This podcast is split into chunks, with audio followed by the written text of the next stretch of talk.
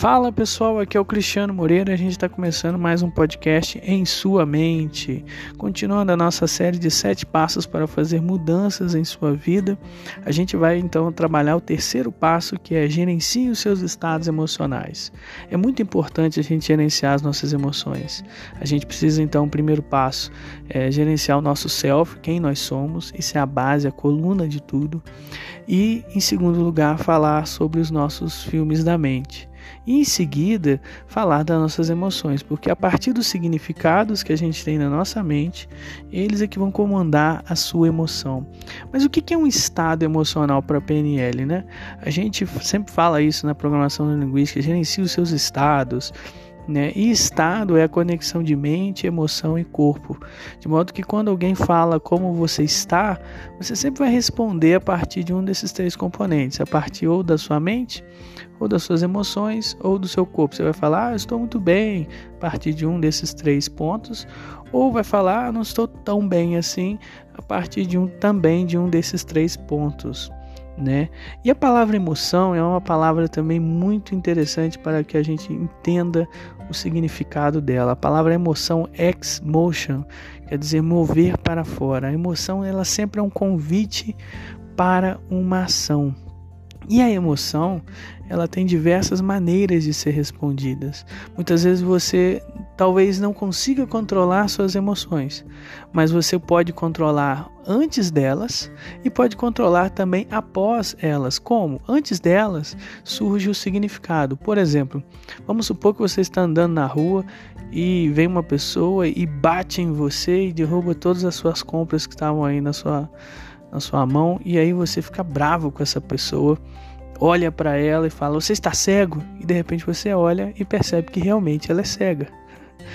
Então, olha só, da raiva, às vezes a gente passa para um outro sentimento como vergonha, culpa.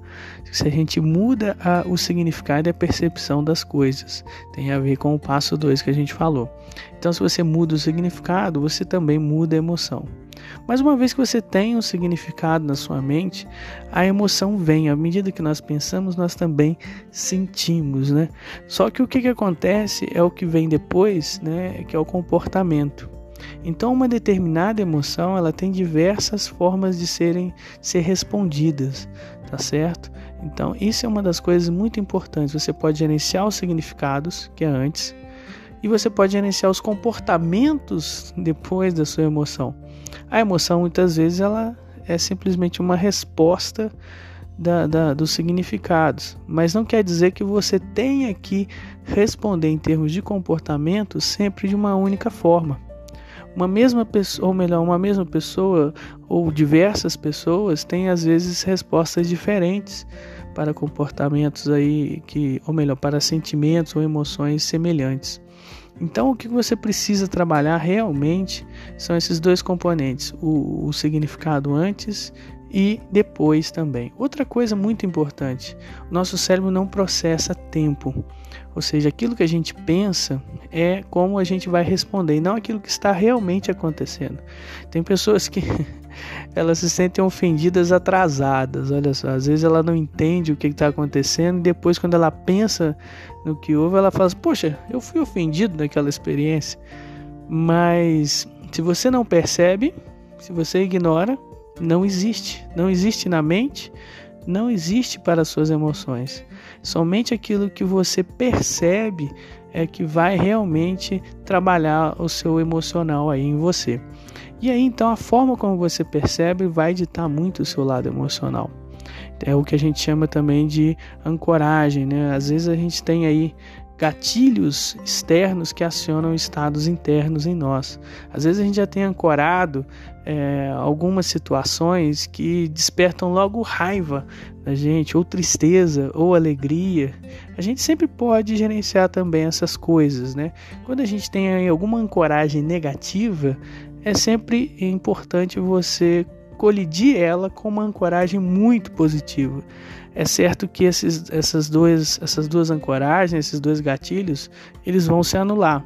Mas depois você pode sempre reforçar uma ancoragem positiva. A gente vai falar disso no outro, no outro podcast, né, um pouco sobre ancoragem especificamente.